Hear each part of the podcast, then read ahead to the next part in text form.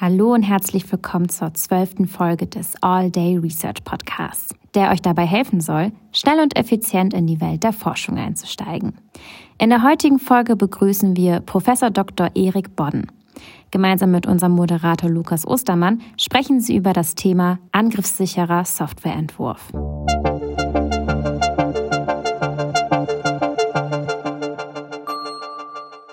All Day Research Podcast.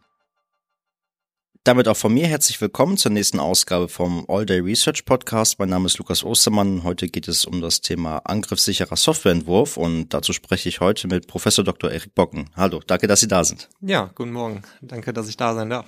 ähm, zunächst würde mich interessieren, wie so ihr akademischer Werdegang war, bis sie hier dann an der Universität Paderborn quasi ihre Professur aufgenommen haben und wo sie vielleicht auch auf diesem Weg das erste Mal mit ihrem jetzigen äh, Bereich in Kontakt getreten sind. Mhm, gerne, ja. Ja, äh, wie, wie wahrscheinlich einige in der, in der Informatik habe ich mich schon immer äh, für Computer interessiert mhm. und äh, auch schon in dem Bereich damals äh, vor dem Studium gejobbt. Ich habe dann in, in Aachen Informatik studiert. Ähm, damals war das, ja, ist glaube ich auch heute noch ein relativ theoretisch angelegtes Studium. Dann aber noch ein Auslandsjahr gemacht in Canterbury und da einiges über Softwaretechnik gelernt. Das äh, fand ich ganz spannend. Und äh, ich bin dann über ein paar Zufälle ähm, ja später erstmal an eine Diplomarbeit gekommen, wo es so um dynamische Programmanalyse geht, also zur Laufzeit feststellen, was was Programme so tun und gewisse Eigenschaften prüfen. Und da hatte ich was entwickelt, das fand ich ganz, äh, das funktionierte eigentlich ganz okay, aber es war elendig langsam, ja. Und dann äh, habe ich mir überlegt, das wäre eigentlich ganz äh, hilfreich, wenn man das irgendwie optimieren könnte. Und dann bin ich ähm, über ein paar Zufälle äh, an eine Professorin gekommen ähm, aus Kanada in, in Montreal. Die hat sich mit statischer Analyse auseinandergesetzt und die, die kannte ich schon über äh, so ein Werkzeug, das sie entwickelt hat, das nennt sich Suit. Das, das benutzen wir heute noch. Mhm. Ähm, und ähm, sie hatte damals eine Promotionsstelle frei und fand diese Thematik auch ganz interessant, die ich ihr da geschildert habe. Und ähm, da bin ich dann für vier Jahre, vier lange Winter auch nach Montreal gegangen. Kann sich gar nicht vorstellen, wie viel Schnee da im Winter liegt. Das war ganz spannend. Und ähm, ja, hatte eine gute Zeit, habe da ähm, mich dann eingearbeitet in statische Programmanalyse, also ähm, wie man ähm, ohne das Programm auszuführen halt gewisse Eigenschaften über Software zeigen kann. Ähm, das hat auch schon ganz okay funktioniert, aber da gab es auch noch viele offene Enden und ich fand das halt weiterhin total spannend und habe mir damals gesagt, ähm, wenn ich das irgendwie hinkriege und das klappt, dann will ich eigentlich gern diese akademische Karriere machen und, äh, und schauen, dass, dass ich das hinkriege. Und bin dann damals, ähm, das war 2009, bin ich nach Darmstadt gegangen, gegangen als Postdoc erstmal und damals ähm, wurde dort so ein neues Security-Forschungszentrum gegründet. Das hieß damals CASE, heute heißt das mittlerweile Athene, ist so äh, jetzt eines äh, von, von drei großen BMBF-finanzierten Security-Forschungszentren. Vielleicht kurz BMBF, was genau. bedeutet das? Äh, ah ja, Bundesministerium für Bildung und Forschung. Ah, okay. ne? Also die ähm, finanzieren bei uns so die großen, ähm, oftmals eher angewandten Forschungsprojekte. Äh, und ähm, ja, damals war das in Darmstadt alles im, im Aufbau und ja, ich würde sagen, damals um die Zeit, so 2009, herrschte auch noch so ein bisschen so dieses Mindset Security, das ist so Krypto, ja, und äh, also hauptsächlich, ne, und man, man macht da halt viel mit Krypto und damals waren auch viele Kryptografen da. Und ich würde sagen, ich war so einer der ersten in dem Zentrum, aber auch einer von wenigen deutschlandweit, die gesagt haben, hey, ihr müsst auch in die Softwaretechnik gucken, ne? Weil äh, eigentlich äh, sind auch viele der Schwachstellen wirklich in den Softwaresystemen drin und haben jetzt mit schlechter Krypto erstmal gar nichts zu tun. Ne? Und mhm. wenn man sich heute mal so die Statistiken anguckt, dann, dann gibt mir das eigentlich auch recht. Und ähm, ich habe damals halt erkannt, dass man ähm, mit den Sachen, die ich vorher gelernt hatte, wirklich ähm, ja vielerlei Dinge bewegen kann, so in der Software-Sicherheit. Ne? Und ähm, ähm, dann bin ich halt dann ähm, nach einigen Jahren dort als, als Nachwuchsgruppenleiter dann später auch ähm, hier an die Uni Paderborn gekommen. Das war 2016. Ich hier den Ruf angenommen auf die äh, W3-Professur für Softwaretechnik. Mittlerweile heißt meine Fachgruppe aber Secure Software Engineering, weil das ein bisschen passender ist einfach vom Namen her. Und ähm, ja, da schauen wir uns jetzt im Prinzip an, wie man diese Programmanalyseverfahren größtenteils nutzen kann, um automatisiert Schwachstellen zu finden. Das ist so unser Hauptthema. Aber wir betrachten das Thema ähm, teilweise auch breiter. Also ich ähm, bin ja hier auch noch Direktor am Fraunhofer IEM, ähm, wo wir auch viel mit der Industrie ähm, arbeiten. Und da gibt es teilweise Interesse an diesen Technologien, dieser statischen Programmanalyse, aber die haben teilweise auch noch ganz andere Probleme. Ne? Mit denen muss man oft viel früher im Entwicklungsprozess eigentlich anfangen, äh, muss die erstmal abholen bei so Themen wie Anforderungsanalyse und, und Bedrohungsanalyse, weil man erstmal im Unternehmen feststellen muss, wo drückt denn eigentlich der Schuh, ja, wo müssten die eigentlich erstmal investieren, um ihre Software-Sicherheit zu stärken und dann, dann kann halt so Programmanalyse kann ein Baustein sein, aber der kommt meistens erst, nachdem man erstmal andere Dinge umgesetzt hat. Mhm. Genau ja, so, so kam ich zu dem Thema.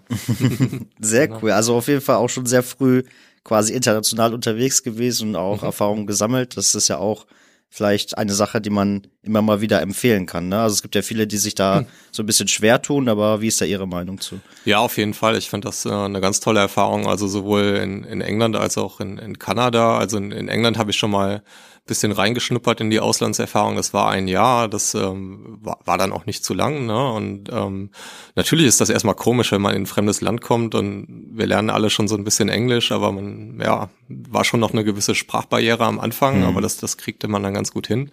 Aber das war auch toll, ne? weil man ist dann auch mit vielen anderen ausländischen Studierenden dann zusammen und dann waren auch noch ein paar natürlich aus, aus England, die aber auch gerade erst da angefangen hatten und das, das hat auch viel Spaß gemacht. Wir haben auch mal lange Partys gemacht abends, ne? Das, das war schon ganz cool.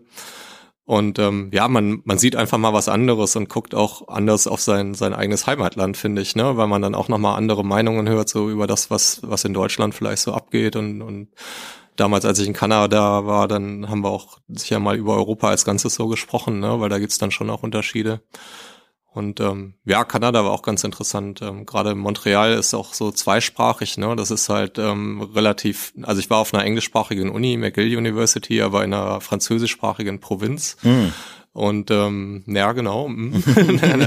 da musste ich dann auch erstmal schauen, ob ich mein Französisch nicht noch ein bisschen aufbessere. Ähm, hat leider nicht ganz so gut geklappt. mein Englisch habe ich verbessert, ja. Ähm, ähm, gut, aber auch so hatte ich da viel Spaß, war eine ganz tolle Stadt, eine ganz tolle Erfahrung. Ähm, Kanada ist, ist, ein tolles Land und ja, würde ich auf jeden Fall jedem empfehlen, diese Chance mal wahrzunehmen. Wir haben ja auch hier viele Verbindungen zu anderen Universitäten und ähm, das, äh, man, man lernt was fürs Leben auf jeden Fall. Genau, also jetzt ist ja auch äh, zum Glück äh, die ganze äh, ja, Sache mit Corona so ein bisschen zurückgefahren. Das heißt, genau. man kann sich jetzt auch wieder drum bemühen, mal ins Auslandssemester zu gehen. Äh, an der Stelle auch nochmal die Empfehlung auch von meiner Seite, auch wenn ich das selber noch nicht getan hat, aber habe, aber ich habe schon von vielen gehört, dass es sehr gut sein soll und dementsprechend äh, kann man sich da ja dann auch mal drum kümmern, wenn man sich dafür interessiert. Gut, ich äh, würde noch kurz weitermachen mit ein paar Entweder-Oder-Fragen und danach würden wir dann etwas tiefer ins Forschungsfeld einsteigen. Hm, die erste Frage wäre Bier oder Wein? Ähm, Wein. Berge oder das Meer? Meer. Hardware oder Software? Software. Ja, das habe ich mir schon fast gedacht. Theorie oder Praxis? Praxis. Die Daten in der Cloud oder auf der eigenen Festplatte? Cloud. Mensa Forum oder Mensa Academica? Ui, äh, ZM2. das wäre jetzt die inoffizielle dritte Antwort. Aber auch relativ neu, muss man dazu sagen. Ne? Ja. ähm, Kaffee oder Tee? Äh, Tee. Und die letzte Frage wäre Klausur oder mündliche Prüfung? Ja, mündliche Prüfung, wenn es dann nicht zu viele Leute sind. Ja. das ist immer so der, der Grad, den man abwägen muss. Ne? Ja, aber wir fangen jetzt wieder an tatsächlich. Mhm. Sehr gut. Ähm, bezüglich Ihres Forschungsfeldes. Sie haben gerade gesagt, Sie machen statische Codeanalyse. Vielleicht können Sie einmal noch mal kurz tiefgehender erläutern, was genau das ist und vielleicht ja. auch, wie sich das abhebt von äh, dem Ansatz, dass man vielleicht auch schon vor der eigentlichen Entwicklung eines Programms sozusagen sich äh, da Sachen überlegt. Genau. Ja, also wenn man normalerweise so Secure Engineering betreibt, dann sollte man sich auf jeden Fall schon von vornherein Gedanken machen über die Security-Eigenschaften dieses Softwareprodukts, das man da entwickelt. Ja, das heißt, da fängt man erstmal an mit so einer Bedrohungsanalyse und einer sicheren Architektur. Also das kommt eigentlich vorher, dass man sich erstmal Gedanken darüber macht, welche Sicherheitseigenschaften muss denn meine Software eigentlich erfüllen, wogegen muss man sich schützen und was sollten Mechanismen in der Software sein, die das realisieren. Wenn man sich da nicht systematisch Gedanken darüber gemacht hat, dann kann man eigentlich gar keine sinnvolle Sicherheitsaussage über ähm, die Software treffen. Und da geht's dann letztendlich drum, was für Sicherheitsfeatures sind denn in meiner Software drin, also an, an welchen Stellen muss ich verschlüsseln, wo muss ich authentisieren, solche Sachen. Und sind die denn auch korrekt verbaut an den Stellen? Ne? Also habe ich da auch die APIs richtig benutzt zum Beispiel. Ne? So eine Krypto-API kann man viel falsch machen, auch wenn man, wenn man die einsetzt. Und dann gibt's aber auch noch Abgesehen davon, also welche Security-Features ich an welchen Stellen einsetze, gibt es auch noch dieses generelle Problem, dass man ganz genereller Programmcode, der also auch die Business-Logik umsetzt äh, der Applikation, der muss auch sicher sein, ja. Und da gibt's dann auch so, ja, es gibt wirklich mittlerweile hunderte gängige Schwachstellenkategorien, aber viele kann man immer wieder darauf zurückführen, dass zum Beispiel ähm, Nutzer-Inputs, die von außen kommen, äh, nicht richtig äh, sanitized werden. Also die werden nicht, nicht gesäubert ähm, und gehen dann irgendwie ungefiltert in sicherheitskritische Aufrufe. Das können Datenbankabfragen sein zum Beispiel, ja. Und ähm, das, ähm, das sind halt so Muster, die man immer wieder sieht in der Software und wenn man die sieht, ähm, dann deuten die ziemlich sicher auf eine Schwachstelle eigentlich hin. Und das sind halt so Sachen, die kann man dann ziemlich gut ähm, automatisieren über solche statischen Analysen. Ähm, also eine statische Analyse äh, geht im Prinzip immer so vor, die baut erstmal ähm, so eine logische Struktur aus dem Programm. In der Regel arbeiten wir da immer mit Graphstrukturen. Also ähm, Sie wissen ja wahrscheinlich, wenn man Software erstmal ähm, ja irgendwie parst, dann kommt ja so ein abstrakter Syntaxbaum raus. Da hat man erstmal eine Baumstruktur.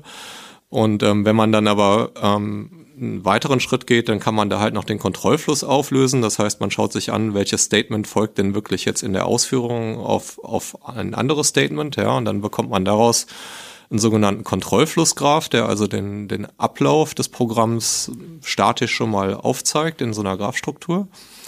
Und das ist eigentlich so die Grundlage für die meisten sogenannten Datenflussanalysen, die wir da erfahren. Und ähm, da kann man dann eine ganze Menge verschiedener Analysen ähm, definieren, die dann auf diesem ähm, Kontrollflussgraph letztendlich operieren. Und halt so gängige Analysen, die wir dann ähm, im Security-Kontext programmieren, die versuchen dann halt wirklich Datenflüsse zu finden. Also die würden zum Beispiel starten an einem gewissen API-Aufruf, wo ich weiß, da kommen jetzt irgendwie äh, Daten von außen in das Programm rein. Ähm, zum Beispiel auf, auf Ihrem Android-Handy könnte das irgendwas sein äh, wo eine, eine Internetverbindung aufgemacht wird oder sowas. Ne? Und dann wissen wir, da werden jetzt Daten eingelesen in die App. Und ähm, dann können wir das halt durch diesen Kontrollflussgraph und den dahinterliegenden Programmcode verfolgen, was mit diesen Daten passiert. Und wenn wir jetzt sehen, äh, das landet jetzt in einer sicherheitskritischen API, ohne dass da irgendwie vorher was gefiltert wird oder so, dann ähm, könnten wir das schon mal highlighten und dem Entwickler dann an der Stelle aufzeigen, dass da ein Problem vorliegt. Und ähm, so die Herausforderung dabei ist eigentlich, dass man ähm, erstmal schon ganz theoretisch das Problem hat, dass diese ganze statische Analyse leider unentscheidbar ist. Ähm, das haben Sie vielleicht auch im Grundstudium schon gelernt. Es gibt so Probleme, die kann man nicht hundertprozentig lösen, leider, ja. Und ähm, Programmanalyse gehört dazu. Und das bedeutet, ähm, man, also man, man kann noch so eine gute Programmanalyse schreiben. Äh, man wird immer ein Programm finden, auf dem diese Programmanalyse nicht gut funktioniert, in dem Sinne, dass sie unpräzise Ergebnisse liefert. Ähm, das äußert sich dann so, dass die Analyse Ihnen zum Beispiel sagen könnte, hey, Sie haben hier eine Schwachstelle, aber da ist eigentlich gar keine, weil die ähm, Analyse dann an einer gewissen Stelle einfach approximieren musste. Das ist dann dieser Unentscheidbarkeit äh, geschuldet. Und ähm, das ist dann problematisch. Und ähm, für uns ist das aber gleichzeitig eine, eine echt interessante Challenge, weil wenn man es lösen könnte, wäre es ja irgendwie einfach ne? und, und irgendwann auch langweilig. Und die Kunst liegt jetzt eigentlich da drin, und das machen wir und, und in der ganzen Forschungscommunity schon seit, seit 10, 20 Jahren, halt äh, genauer zu gucken, was sind denn richtige Datenstrukturen und Algorithmen, mit denen man das dennoch möglichst präzise hinbekommt, ja. Und ähm, das äh, haben wir in den letzten Jahren auch geschafft, dass diese Anteile dieser falschen Warnungen, dieser False Positives, wie wir die nennen, ähm, so auf fünf bis zehn Prozent runtergekommen sind. Das heißt, die allermeisten Warnungen, die wir da mittlerweile ausgeben, die sind schon korrekt und ähm, da sollte man dann auch aktiv werden als Entwickler. Ähm, und das, das war aber nicht immer so, ne? Also wenn man sich das mal anguckt vor fünf bis zehn Jahren, dann waren wir teilweise noch bei 50, 60 Prozent. Ne? Da waren die Tools auch noch nicht wirklich einsetzbar. Ähm, aber die sind jetzt besser geworden und dadurch äh, erfahren die auch weitere Verbreitung jetzt ähm, in der industriellen Praxis. Das heißt, ähm, wenn man das jetzt ein bisschen runterbricht, äh, kann man quasi sagen, ich habe ein Stück Software und das kann ich in so ein Tool werfen und dann sagt mir dieses Tool, an den und den Stellen gibt es eventuell Schwachstellen oder wie muss ich mir das vorstellen? Genau, letztendlich funktioniert das genau so. Ähm, wir haben dann halt gewisse Schwachstellenmuster, die in diese Analyse reinprogrammiert werden. Also man muss sich das so vorstellen, man hat so ein generelles Rahmenwerk, worin diese Analysen geschrieben werden. Und ähm, dieses Rahmenwerk funktioniert eigentlich immer gleich. Das baut halt diesen Kontrollflussgraph und ähm, propagiert dann im Prinzip so bestimmte Programmabstraktionen über diesen Graph. Also zum Beispiel würden wir an bestimmten Startpunkten äh, dieser Software, die wir analysieren, anfangen und haben dann gewisse Startannahmen über diese Software, die sind dann fest da rein kodiert. Und dann gehen wir oder geht die Analyse ein Statement nach dem anderen ähm, in diesem Kontrollflussgraph so durch und simuliert im Prinzip so ein bisschen diesen den Effekt dieser Statements ähm, auf diese Programmabstraktion. Das heißt, wenn wir jetzt zum Beispiel sehen, wir haben hier ein Datum, das ist irgendwie von außen gekommen und äh, das wurde noch nicht gesäubert, dann würde das halt erstmal so durchs Programm propagiert und wenn wir dann an eine Stelle kommen, wo wir sehen, oh, da ist jetzt aber so ein Sanitizer, so ein Filter, der das Ganze dann irgendwie säubert, dann würde dann im Prinzip dieser Zustand dieser Abstraktion intern geändert, so dass wir wissen, dass das jetzt saubere Daten sind. Ne? Und ähm, ja, da gibt's halt so ein generelles Rahmenwerk, das können wir immer wieder benutzen. Ähm, das sind dann auch so Sachen, die wir, die wir immer weiter optimieren, so auf, auf Performance und so. Aber ähm, je nachdem, was man dann für Schwachstellen sucht, muss man dieses Rahmenwerk dann nochmal instanziieren. Also für jede Schwachstellenkategorie, die man irgendwie so sucht, sagen wir jetzt mal so eine SQL-Injection oder ähm, jetzt irgendwie Cross-Site-Scripting oder sowas, äh, was es alles so gibt an gängigen Schwachstellenkategorien muss man dann diese Analyse nochmal parametrisieren, weil so, so ein Werkzeug findet nur die Schwachstellen, äh, die man ihm vorher genannt hat. Also man muss ihm quasi sagen oder einmal zeigen, wie so eine Schwachstelle aussieht äh, damit es danach suchen kann. Sonst hat man im Prinzip eine Suchmaschine, die aber nicht weiß, äh, was der Suchbegriff ist sozusagen. Ja, und das, das funktioniert natürlich nicht. Und das ist dann auch eine große Herausforderung in der Praxis, weil man muss sich vorstellen, man hat natürlich vielerlei solche Schwachstellenkategorien. Ich habe schon gesagt, das sind mehrere hundert. Und dann ist das Ganze aber teilweise auch nochmal so Software- oder Framework-spezifisch. Also wenn, wenn wir jetzt zum Beispiel sagen, wir wollen eine Code-Analyse machen für Spring-Applikationen, also das ist ja relativ ein gängiges Framework heutzutage für so Web-Applikationen, dann muss man der Analyse auch nochmal beibringen, wie ähm, so gewisse Teile von diesem Spring Framework funktionieren, wo dann mhm. also zum Beispiel Einstiegspunkte sind in die Applikation, wo da Daten eingelesen werden und so weiter. Das heißt, da ist eine ganze Menge Konfigurationsarbeit noch dahinter. Und die ist aktuell oft noch manuell, dass man da wirklich so als äh, Experte, Expertin solche Listen erstellt, ja, von solchen APIs, die dann relevant sind. Wir arbeiten jetzt teilweise aber auch ähm, mit maschinellen Lernansätzen, um das so ein bisschen zu extrapolieren. Dann gibt's dann so Active Learning, das heißt, man ähm, gibt dann so ein paar solche APIs vor und sagt hier, das sind jetzt welche, die sind relevant.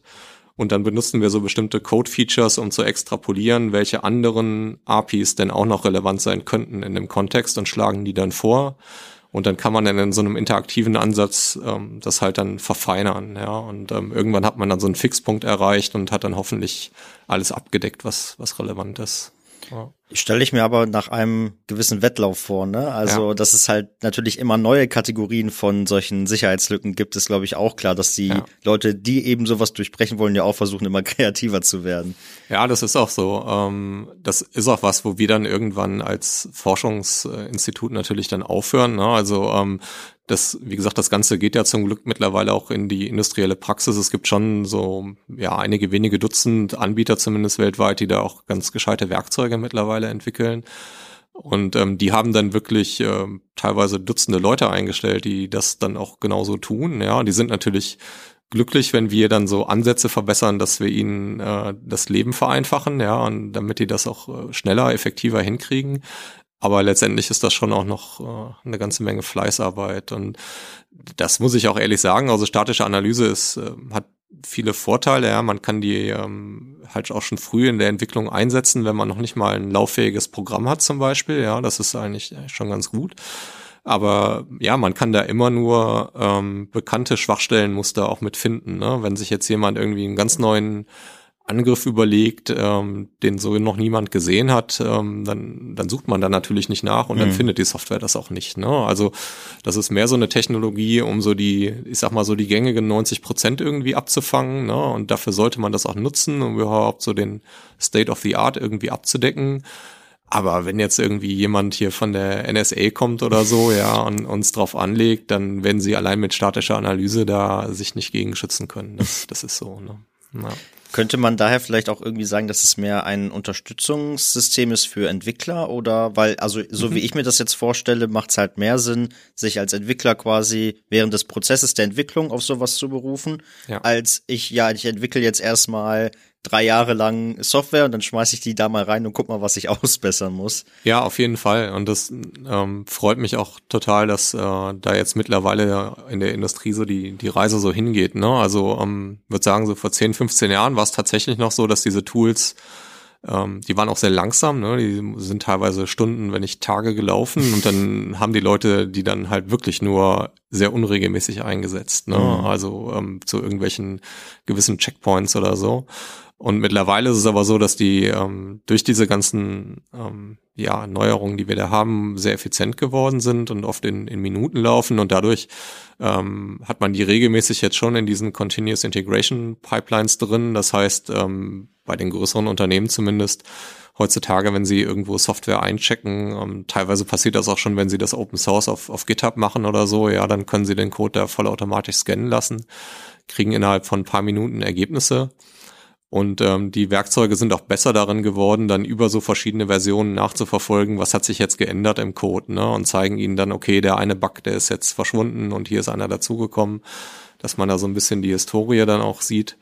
Ähm, und das würde ich auf jeden Fall so empfehlen, ne? weil ähm, wir haben auch gesehen, ähm, wenn man bei größeren Unternehmen solche Werkzeuge einführt, dann passiert es auch mal schnell, wenn die das erste Mal ihre ganze Codebase scannen, dann sehen die zehntausende Fehlermeldungen. Ne? Und äh, selbst wenn man dann ein gutes Tool hat, wo die meisten davon dann auch echte Fehler sind, dann sind es immer noch viele tausend. Ne? Und mhm. ähm, das ist natürlich erstmal überwältigend. Und wenn man das dann aber so mit und mit nachhält, ja, und im Prinzip sich dann immer auf die fokussiert, die jetzt irgendwie neu dazukommen, dann sind das halt wesentlich weniger. Ne? Ähm, das ist so. Und also die neuesten Werkzeuge, die kann man dann sogar auch direkt schon in die Entwicklungsumgebung integrieren. Die laufen dann wirklich in der IDE ähm, ja wie so ein so ein Spellchecker, ne, wie so ein ähm, wie eine Rechtschreibprüfung ähm, und zeigen ihnen direkt schon beim Tippen im Prinzip, wenn sie da gerade was falsch machen. Da braucht man natürlich eine Analyse, die extrem äh, schnell ist und, und schnell Ergebnisse liefert, aber da haben wir auch in den letzten Jahren ordentlich dran geforscht. Mhm. Mhm. Vielleicht können wir noch mal ein bisschen zurückgehen zu der Theorie von dem Ganzen, in Anführungszeichen. Ähm, Sie haben vorhin darüber gesprochen, dass man ja bestimmte, ja, so eine Abschätzung treffen muss, quasi, wie risikoreich ist vielleicht auch die Software, die ich entwickle und ja. äh, inwiefern muss ich da drauf auf bestimmte sicherheitskritische Aspekte achten. Ähm, Jetzt ist natürlich eine naive Annahme könnte sein, ja, ich möchte halt, dass es 100% sicher ist. Mhm. So, das ist ja, würde jetzt vielleicht ein Laie sagen, ja, prinzipiell wäre das ja immer eine gute Idee. Ja. Was, was würden Sie dazu sagen? Äh, hundertprozentige Sicherheit werden sie nicht hinkriegen, ähm, aus verschiedenen Gründen. Also das eine ist, ähm, Sicherheit kann man eigentlich überhaupt nur sinnvoll definieren in Bezug auf gewisse Annahmen. Ja, also sie, wenn Sie einfach nur sagen, mein System ist sicher, ist das eigentlich gar keine sinnvolle Aussage, sondern was sie eher sagen können, ist, mein System ist abgesichert gegen diese und jene Angriffe. Ja, mhm. das heißt, da stehen schon mal ähm, gewisse Annahmen über die Fähigkeiten der Angreifer, Angreiferinnen im Raum. Ja, die müssen sie festlegen, damit sie überhaupt so eine Aussage treffen können. Und jetzt können Sie sich schon denken, diese Annahmen sind vielleicht heute gültig, aber morgen nicht mehr unbedingt, weil die Angreifer natürlich dazulernen ähm, und sich äh, dieses Angriffspotenzial auch ändert. Also das sieht man auch tatsächlich. Ähm, ganz großes Problem ist ja heute Ransomware zum Beispiel. Ne? Und ähm, Ransomware hätte man auch schon vor 10, 15 Jahren machen können. Die Technologie war im Prinzip eigentlich schon da. Also die Sicherheitslücken waren mit Sicherheit da, ja. Es gab auch schon Malware. Was es aber heute gibt, ist Bitcoin, ja. Und darüber können diese Gruppen ähm, halt äh, ganz stark sich monetarisieren. Ja, die haben wirklich Milliarden eingenommen in den letzten Jahren und haben sich dann auch einfach die besten Hacker zusammengekauft, um immer wieder besser zu werden. Das ist ein richtiges organisiertes Verbrechen. Mhm. Und das heißt, die hat man eine ganz andere Bedrohungslage, als das noch vor zehn Jahren war. Ne? Und ähm, das ist halt sowas, ähm, da könnte ich meine Software vor zehn Jahren dann irgendwie gegen den damaligen State of the Art abgesichert haben, aber das, das gilt dann halt heute nicht mehr, weil die Angreiferfähigkeiten halt äh, deutlich gestiegen sind. Und ähm, das ist halt ein Punkt und ähm, teilweise muss man auch beachten, das ist vielleicht auch ganz interessant, man, man kann halt auf einer Ebene die sicherste Software der Welt schreiben, ähm, es gibt ja immer noch Ebenen darunter. Also zum Beispiel, wenn ich jetzt eine, eine möglichst sichere Anwendungssoftware schreibe, dann kann ich Sicherheitslücken im Betriebssystem haben. Und wenn das sicher ist, ja, dann kann ich wieder Lücken haben auf der Prozessorebene. Es gab ja in den letzten Jahren immer wieder mal so, so Caching-Angriffe oder so, wo dann gewisse Hardware-Eigenschaften ausgenutzt wurden. Und das heißt, ähm, ja, auch da kann ich dann nicht sicher davon ausgehen, dass meine Software sicher betrieben wird, obwohl ich jetzt vielleicht erstmal auf der Anwendungsebene gar nicht viel falsch gemacht habe. Ne? Und ähm, was wir deswegen ähm, seit einigen Jahren immer wieder vorbeten, ist, dass man so Software eigentlich ähm, ja mit verschiedenen Verteidigungslinien aufziehen sollte. Da gibt es so, einen Fachbegriff, den wir da benutzen, der heißt Defense in Depth, also Verteidigung in der Tiefe. Und das bedeutet, ähm, sie gehen eigentlich explizit davon aus, dass gewisse Programmkomponenten kompromittiert werden, ja, weil das, das werden sie gar nicht verhindern können, so, so sehr sie es versuchen. Das ist eine realistische Annahme. Und dann ist aber die Frage, wenn das passiert, welche Recht, Restgarantien können sie denn über das restliche System zu dem Zeitpunkt noch geben, ja, und bei aktuellen Systemen ist leider oft die Antwort gar keine, ja, weil die nämlich keine Defense in Depth haben, sondern äh, da ist man eher froh, dass es irgendwie eine Verteidigungslinie gibt und wenn die gebrochen wird, dann war es das aber auch schon, ja. Ähm, aber da müssen wir von weg, ja. Da braucht man dann so Mittel wie ähm, Prozessisolation und dann gibt's auch so Konzepte wie ähm, äh, Principle of Least Privilege, dass also jeder Teilprozess nur die Privilegien bekommt, die er auch wirklich braucht, um, um laufen zu dürfen ähm, um dann ähm, ja es den Angreifern, wenn sie denn in so ein System reinkommen, möglichst schwer zu machen, ja, ähm, damit sich das vielleicht auch irgendwann dann einfach nicht mehr für die lohnt, ja, weil man, man braucht auch keine hundertprozentige Sicherheit. So ein, so ein Angreifer, ähm, der hat halt ein gewisses Budget, gewisse Fähigkeiten und wenn das erschöpft ist, dann gehen sie vielleicht, wenn man Glück hat, zu einem anderen System. Ja, und ähm, ich sage immer, gerade so im industriellen Sektor, man muss in der Regel noch besser sein als die Konkurrenz. Ne? Dann äh, hat man vielleicht schon gewonnen. Ähm, das ist vielleicht noch so der, der Lichtblick an der Stelle. Das heißt auch, oder das hört sich für mich zumindest auch so an, dass in, in der Hinsicht ist quasi Softwareentwicklung ja nie fertig. Weil ja. man ja in der Hinsicht quasi immer wieder gucken muss, okay, was ist quasi neu auf dem Markt jetzt und äh, gegen was muss ich eventuell neu absichern. Das ist so, ja. Und das zeigt sich ja auch schon ganz äh, deutlich ähm, an einem anderen Problem. Ähm, wenn Sie heutzutage Software-Systeme entwickeln, ist es ganz oft der Fall, dass 80, 90 Prozent des Programmcodes, den Sie später ähm, deployen, also als Produkt, ähm, eigentlich von dritter Hand kommen. Ja, das sind dann oft irgendwelche Open Source Komponenten. Teilweise mhm. kaufen Sie auch kommerzielle Komponenten von Dritten ein aber die haben ja auch Schwachstellen. Ne? Das heißt, selbst wenn sie bei sich zu Hause den, den Laden in Ordnung haben sozusagen, dann äh, haben sie diese ganzen Drittanbieterkomponenten dann oftmals auch mit bekannten Schwachstellen. Ja, ähm, da gibt's ja regelmäßige Listen, äh, gibt's dann sogenannte CVE-Einträge, wo man nachsehen kann, äh, was haben diese ähm, diese Bibliotheken für Common Vulnerabilities ja in sich drin. Und dann müssen sie allein deswegen schon überlegen, wie patche ich das jetzt raus. Ne? Gibt es schon eine, eine, aktualisierte Version von, von dieser Bibliothek? Wenn ja, kann ich die einsetzen oder bekomme ich dann irgendwelche funktionalen Probleme? Weil oftmals gibt's dann auch leider nicht nur einen Sicherheitspatch, sondern dann muss man direkt den nächsten Major Release einspielen und dann hat sich die API geändert oder so. Ne? Und ähm, allein deswegen ist das ähm, ein Dauerthema. Ne? Also und ich versuche auch generell meinen Studierenden eigentlich immer beizubringen, also Software war noch nie, aber ist auch gerade heute nichts, was man irgendwie mal fertig entwickelt und dann dem, dem Kunden über den Zaun schmeißt und sagt, hier, da ist jetzt dein Produkt, ja, sondern es ist vielmehr so ein, so ein lebendes Artefakt, ja. Man muss das weiter warten und äh, immer weiter entwickeln, sonst stirbt das irgendwann auch. Und äh, also jeder, der vielleicht mal irgendwie ein größeres Softwarestück entwickelt hat und dann drei Jahre hat liegen lassen, der wird wissen, dass das läuft dann normalerweise nicht mehr. Ne? Und ähm, und sicher ist es dann in der Regel sowieso nicht mehr. Ne? Und deswegen braucht das konstante Pflege. Das ist so wie ein Haustier. und auch aus Benutzersicht heißt das ja auch, ne, dass man ähm, eine Sache, die viele Leute ja gerne mal liegen lassen, sind Updates machen. Ja. Und ich glaube, aus der Sicht ist es auch als Benutzer sehr, sehr wichtig, sich vielleicht das vor Augen zu führen, ne? Weil oder dass man diese Updates einspielt, da profitiert man halt gar nicht davon, wenn halt Entwickler eben solche Sachen weiterentwickeln. Das ist so, ja. Und das, ähm, ist im äh, Endnutzerbereich, ja, wenn Sie, wenn Sie jetzt privat irgendwie Updates einspielen, ist das natürlich schon ein Problem. In der Industrie ist das teilweise noch ein viel größeres Problem, ja. Also wir arbeiten hier bei, bei Fraunhofer zum Beispiel auch viel mit Maschinen- und Anlagenbauern zusammen. Und jetzt müssen Sie sich vorstellen, Sie haben ja so eine große Produktionsanlage.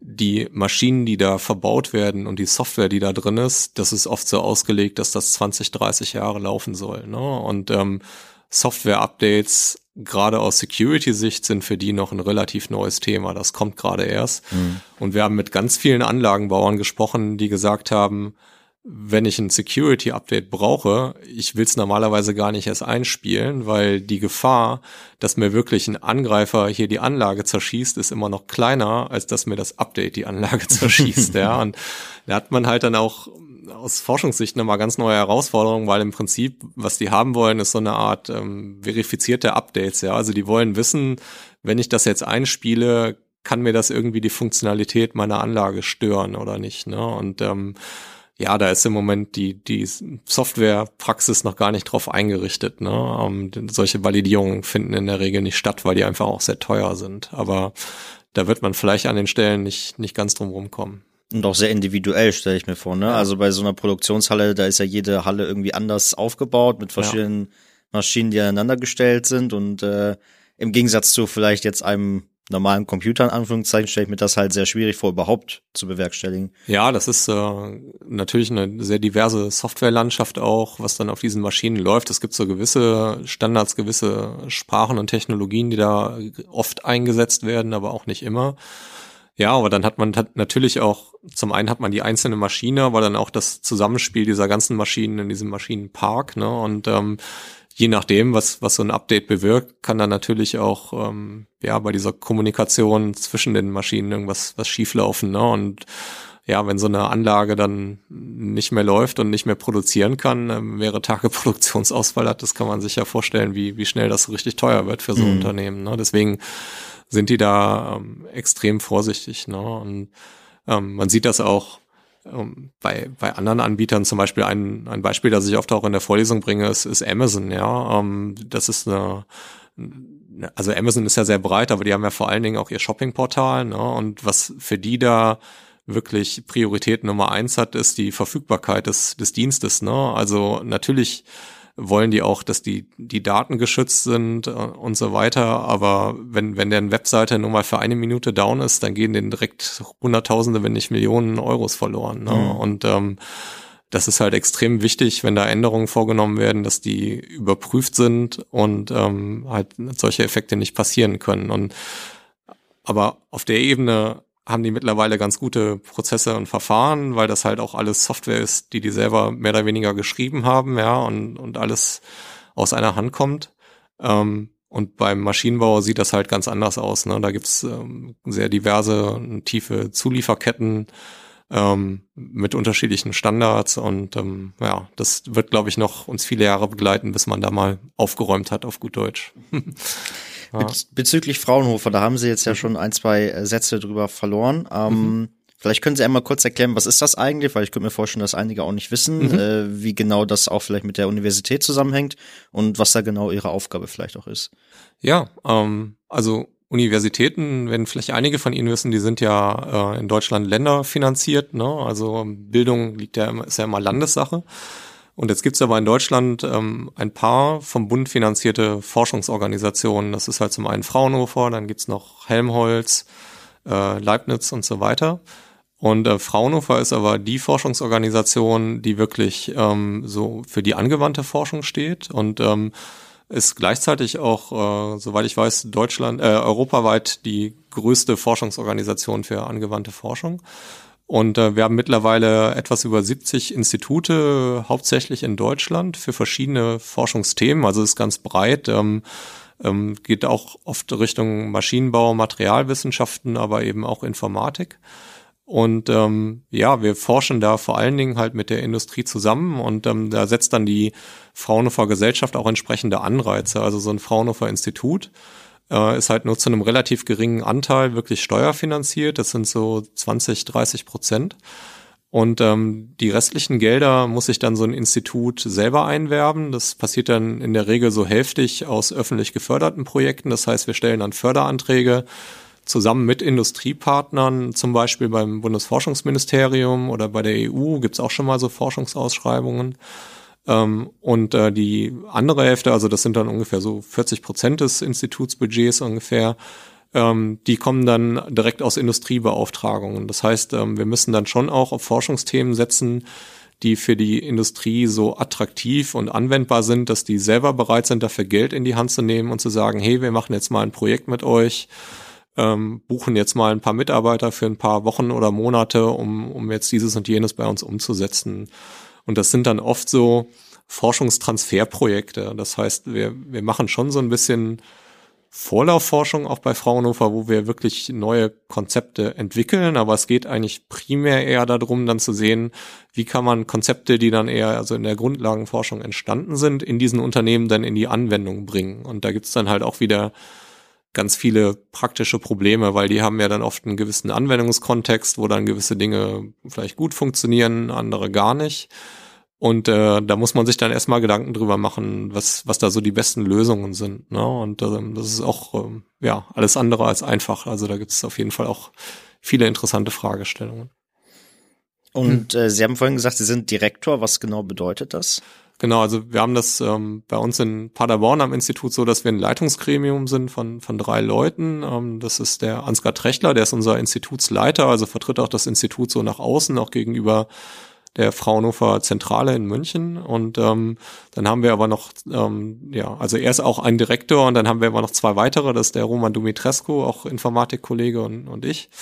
Und ähm, wir haben im Prinzip alle drei unter uns jeweils so einen Bereich des Instituts. Ähm, wir sind ja auch thematisch ein bisschen unterschiedlich aufgestellt. Also ich vertrete die, die Softwaretechnik und IT-Sicherheit, der Kollege Dumitrescu die Produktentstehung und ähm, der Trechtler so Scientific Automation, also im Prinzip ähm, ja, Maschinen- und Anlagenbau.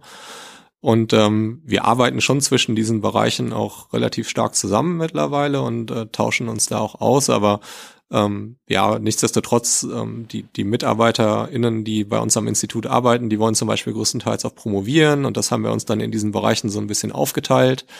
Ähm, und ähm, wir haben auch einfach dann so eine Bereichs, ähm, ja, feine Organisationsstruktur, ne? weil braucht ja auch jeder irgendwie seinen Vorgesetzten und so. Und äh, das ist schon ganz gut, wenn man sich das äh, auf, auf drei Leute so aufteilen kann. Das, das erleichtert die Arbeit dann auch sehr.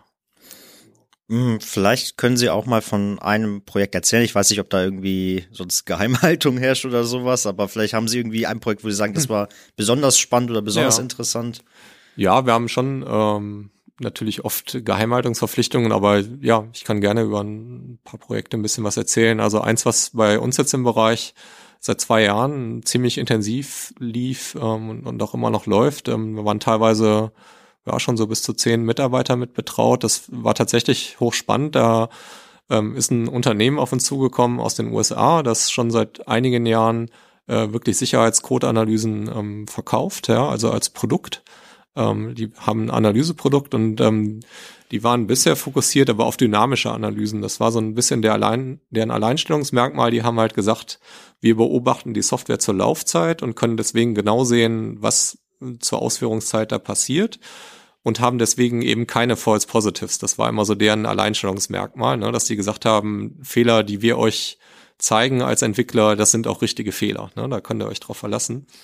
Und dann haben die Kunden aber gesagt, ja, wir haben aber so ein Problem dann mit der, mit der Abdeckung, weil wenn man so eine dynamische Analyse hat, dann führt man ja immer einen gewissen Ausführungspfad aus, einen nach dem anderen. Und man sieht halt nie Fehler auf Ausführungspfaden, die man jetzt vielleicht nicht getestet hat gerade, ja. Und ähm, das hat die Kunden unzufrieden gemacht, weil die halt nicht wussten, ob da vielleicht noch versteckte Schwachstellen irgendwie sind.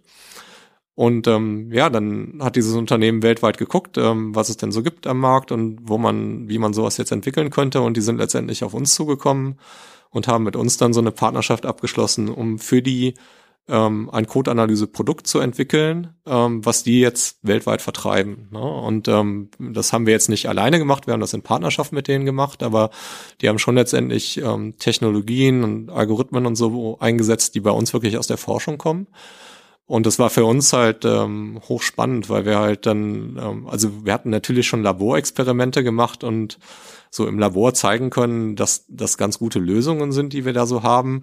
Aber ob das jetzt wirklich in der Praxis funktioniert, auf realer Software und so skaliert, dass die Kunden das auch einsetzen können, also deren Kunden wiederum, das wussten wir auch nicht. Ne? Das mhm. war auch ein bisschen riskant, haben wir ähm, dem Partner natürlich auch schon so ehrlich gesagt. Aber es hat funktioniert. Ne? Das Pro Produkt ist jetzt seit August auf dem Markt und ähm, es funktioniert erstaunlich gut. Also wir haben die Rückmeldung bekommen, dass äh, letztendlich die Endkunden äh, jetzt auch nur noch sehr wenige False Positives haben mit dieser Lösung. Also wir haben eine sehr hohe Präzision und das macht es jetzt schon eher schwieriger für dieses Unternehmen überhaupt noch die dynamische Analyse zu verkaufen, äh, weil dieser Unique Selling Point so ein bisschen weg ist jetzt damit. Mm. Ne? Aber die sind uns nicht böse. Also insgesamt als Gesamtlösung ist es natürlich super. Und wir haben sehr viel gelernt, auch was Softwareentwicklung angeht. Ja, ähm, wir haben auch gelernt, dass man nur mit Doktoranden und Doktorandinnen vielleicht nicht unbedingt ein äh, konkurrenzfähiges Softwareprodukt aufstellen kann. Ja, also wir brauchten da auch noch professionelle Entwickler im Team. Mhm. Ähm, aber damit haben wir es dann sehr gut hinbekommen. Ja. Ja, also ähm, kann man auch sagen, dass man auch durch so Kooperationen mit der Industrie auch in der Forschung quasi neue Erkenntnisse irgendwie gewinnt oder dass es auch der Forschung irgendwie gut hm. tut, sage ich jetzt mal. Ja, auf jeden Fall. Ähm, also wir kriegen natürlich zum einen so eine Validierungsbasis, also wir können viel besser sehen, funktioniert das eigentlich und wenn es nicht funktioniert, an welchen äh, Stellen hakt's denn noch? Ne? Und daraus ergeben sich dann direkt wieder neue Forschungsfragen, wie, wie kann man diese Probleme irgendwie lösen. Ne? Und ähm, ja, zum anderen kommt man aber auch auf Probleme, die man vielleicht vorher gar nicht so stark wahrgenommen hat. Ne? Also jetzt zum Beispiel bei, bei dem Projekt, was wir da jetzt hatten, hat sich jetzt herausgestellt, ja, wir haben da jetzt ganz gut Arbeit reingesteckt und das funktioniert jetzt zum Beispiel sehr gut für dieses Spring Framework, ne? wenn man Spring Web-Applikationen hat. Aber was ist jetzt, wenn man ein anderes Framework hat? Ne? Und das, das hat jetzt gerade unser Partner diese Problematik. Die wollen das natürlich nicht nur für ein Framework anbieten, sondern für etliche. Ja, und da muss man jetzt halt gucken, wie bekommt man das skaliert, dass man da halt eben nicht so viel manuelle Arbeit reinstecken muss, um das alles so zu konfigurieren. Ähm, weil die können natürlich auch nur endlich viel Expertinnen auf ihrer Seite einstellen, um, um das irgendwie alles dann umzukonfigurieren. Und die wollen vor allen Dingen auch schnell am Markt sein mit so einer Lösung, ne? weil die Konkurrenz schläft ja auch nicht. Und ähm, je schneller man da sagen kann, man unterstützt diese ganzen Frameworks und Technologien, umso besser verkauft sich dann so ein Produkt einfach auch. Ich hoffe, dass wir vielleicht ein paar Leute jetzt dazu bringen konnten, sich da auch mehr für zu interessieren. Ähm, es hören ja auch einige Studierende zu. Was würden Sie denen empfehlen, wenn man sich für das Thema interessiert? Äh, was für Veranstaltungen kann ich mir als Informatikstudentin mhm. anhören, mhm. Äh, damit ich mich mehr mit diesem Thema auseinandersetzen kann. Ja, als, als genereller Einstieg würde ich äh, empfehlen, die Secure Software Engineering ist bei uns eine Wahlpflichtveranstaltung im Bachelor. Da bekommen Sie schon mal einen ganz guten Überblick über so einen sicheren Softwareentwicklungszyklus, was da alles dazugehört. Ähm, läuft jetzt auch gerade wieder und ähm, da haben wir dann in Kombination damit, also das ist integriert in die Lehrveranstaltungen, haben wir auch so einen Praktikumsteil, der nennt sich Build it, Break it, Fix it. Das ist vielleicht auch ganz interessant. Da lernt man wirklich praktisch ähm, ein kleines ähm, Stück Software zu entwickeln und dann aber auch zu hacken. Also wir entwickeln das in Gruppen und, und tauschen dann die Lösungen äh, nach dem ersten Drittel des Semesters und dann darf man die Lösungen der, der Mitbewerber sozusagen hacken und äh, muss dann später aber auch Fehler in, in der eigenen Lösung wieder beheben. Ähm, da lernt man das auch wirklich praktisch mal ganz gut. Ja, und dann im, im Master haben wir halt schon einen starken Fokus auf diese ganzen Code-Analyse-Themen. Da habe ich ähm, zwei Veranstaltungen, äh, DK1 und DK2, also es steht für Designing Code Analysis. Und da ähm, lehre ich im Prinzip die ganzen ähm, Datenstrukturen und Algorithmen, die dahinter stehen, wie das Ganze so funktioniert, dass das wirklich auf ähm, Software mit Millionen Zeilen Code heutzutage skaliert und wie man das präzise bekommt. Und wir reden aber auch über praktische Herausforderungen in dem Bereich, ähm, wie, wie ich sie eben auch schon diskutiert habe.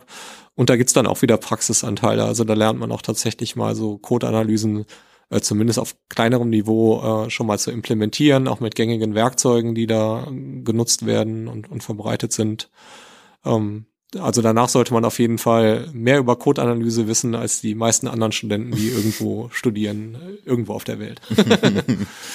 Sehr gut. Ja, dann ähm, auf jeden Fall vielen Dank schon mal für diese Einblicke. Ähm, wenn ich jetzt in die Forschung einsteigen möchte als Student oder vielleicht auch als Absolvent, mhm. welche Möglichkeiten habe ich da vielleicht auch? Ähm, ja, also wir bieten auf jeden Fall immer mal wieder Abschlussarbeiten an. Ne? Also das ist bei uns ein gängiges Thema. Ähm, wir haben dann nur gewisse Kapazitäten, deswegen, also wenn bei uns gerade mal keine Abschlussarbeiten auf der Webseite stehen, ähm, dann heißt das nicht, dass, dass wir zu faul sind, sondern eher, dass, dass gerade jeder Doktorand schon irgendwie zwei, drei am Laufen hat. Ähm, aber wir bemühen uns schon, da auch immer wieder neue Themen anzubieten. Sie können auch gerne proaktiv auf uns zukommen und nachfragen. Ähm, also das geht immer.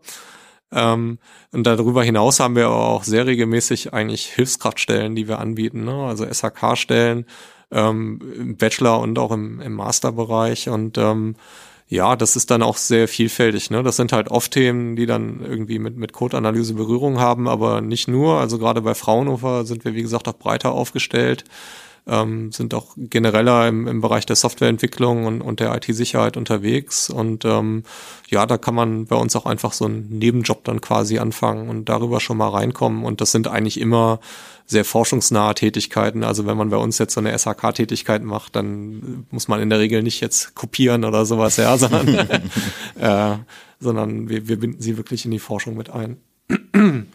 Alles klar, meine letzte Frage wäre dann, was machen Sie jetzt gleich, wenn Sie zu Ihrem Arbeitsplatz zurückkehren? Ähm, ich gehe jetzt gleich zu meiner Vorlesung Secure Software Engineering. Mhm. Ähm, deswegen bin ich auch heute schon hier auf dem Campus und ähm, ja, freue mich auf die zweite Lehrveranstaltung heute. Alles klar, dann äh, haben Sie vielen lieben Dank und äh, ja, schön, dass Sie da waren. Ja, danke auch, Herr Ostermann. Das war All Day Research, der Podcast des Instituts für Informatik an der Uni Paderborn. Ich bin Lukas Ostermann und wir sehen bzw. hören uns hoffentlich auch beim nächsten Mal wieder. Bis dann.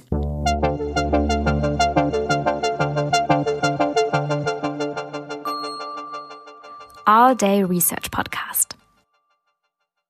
Dies ist ein Projekt in Zusammenarbeit des Instituts für Informatik unter der Leitung von Patricia Höfer und dem Fachschaftsrat Informatik der Universität Paderborn. Moderation und Redaktion Lukas Ostermann. Technik und Redaktion Alexander Göbel. Sprecherin Sarah Akopian.